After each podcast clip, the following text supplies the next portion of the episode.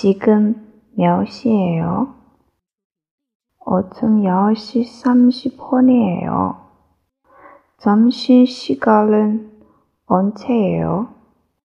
12시예요. 회의 시간은 오후 2시예요.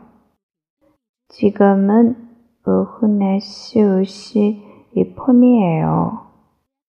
오후 10시 반에 백화점 앞에서 만나요.